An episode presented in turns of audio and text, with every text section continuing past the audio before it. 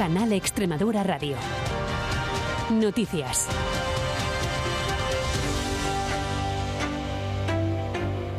Buenos días, son las nueve. Miguel Ángel Gallardo gana las primarias del PSOE extremeño. El presidente de la Diputación Pacense y alcalde de Villanueva de la Serena es desde anoche el nuevo secretario general del PSOE de la región.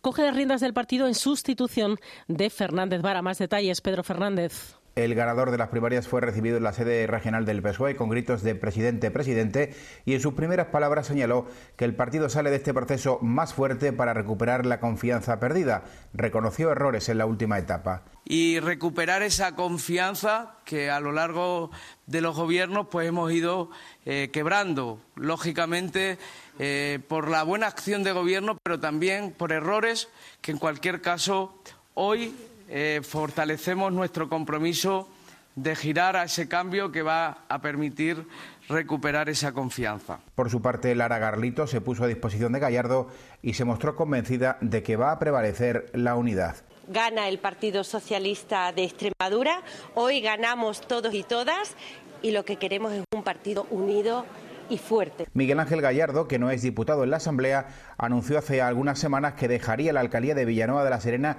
si salía elegido, pero seguiría al frente de la Diputación de Badajoz.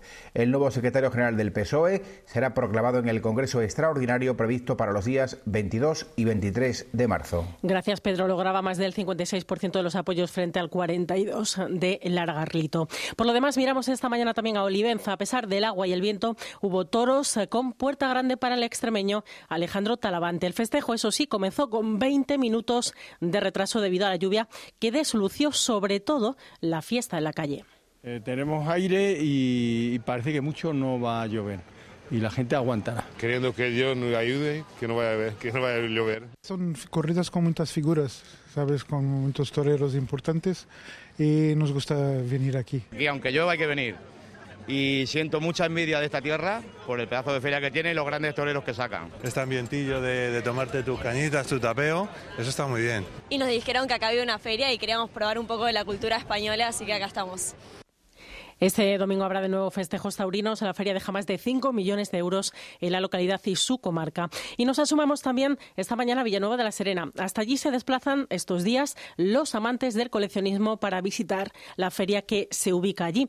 Pueden intercambiar y comprar aquello que buscan y que no es precisamente fácil de encontrar. Esto no lo encontramos en ningún lado, o sea, y nos gusta hacer intercambio de antigüedades, de monedas. Muchas personas, está súper chévere la feria, mucha gente, y me ha ido muy bien con los negocios, con los intercambios, buenas amistades, buenos amigos. El coleccionismo es cultura.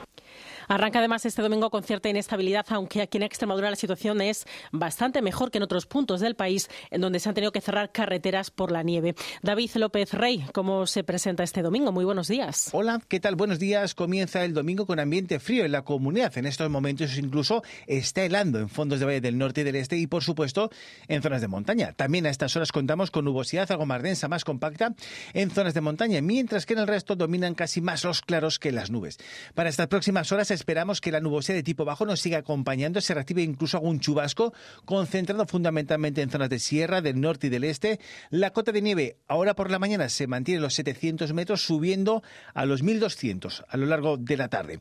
Las temperaturas máximas de estas próximas horas descienden en toda la región, registros máximos que se moverán en el mejor de los casos en esa horquilla de los 12 a los 15, puntualmente si acaso los 16, pero por debajo de los 3-4, seguramente en zonas de cumbre. El viento también seguirá estando presente de componente oeste, pero no tan intenso como en la jornada de ayer.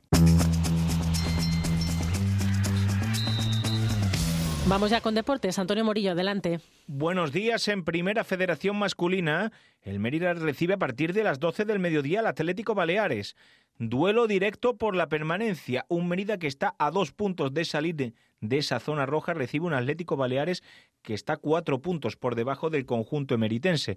Partido con una connotación especial y será la del regreso de Juan Mabarrero al que fuera su banquillo la temporada pasada, ahora en el banquillo del Atlético Baleares. Eso en primera federación masculina. En segunda federación, el cacereño recibe al San Fernando a las 11 en el Príncipe Felipe.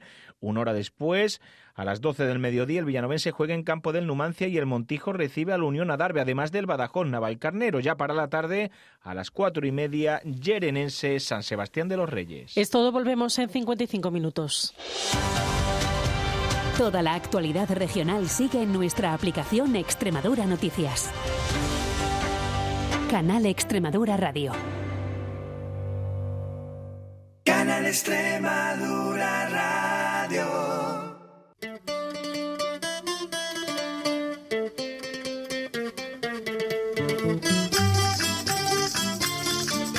Arrabé, folclore extremeño con Yolanda Jiménez.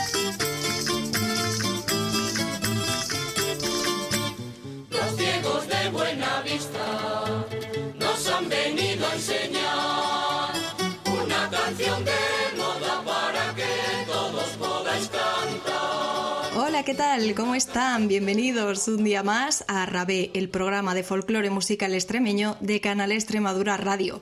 Qué gusto volver a saludarles y qué pronto se nos ha pasado la semana.